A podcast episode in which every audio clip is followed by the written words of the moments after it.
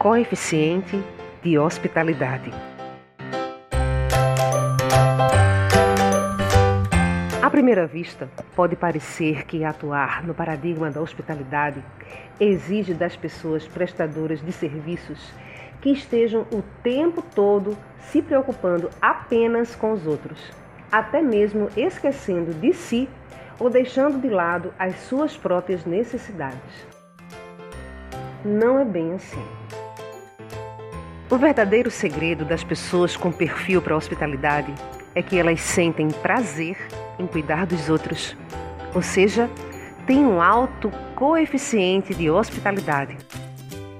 Na verdade, ao cuidarem dos outros, elas estão cuidando do seu próprio bem-estar. É um tipo de altruísmo egoísta.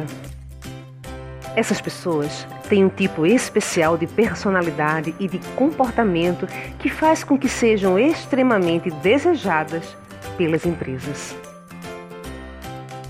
Podemos também imaginar que, por agirem assim, essas pessoas têm mais chances de prosperidade pessoal e profissional, pois oferecer hospitalidade é um comportamento estratégico no mundo em que vivemos, sobretudo diante dos avanços tecnológicos que estamos testemunhando.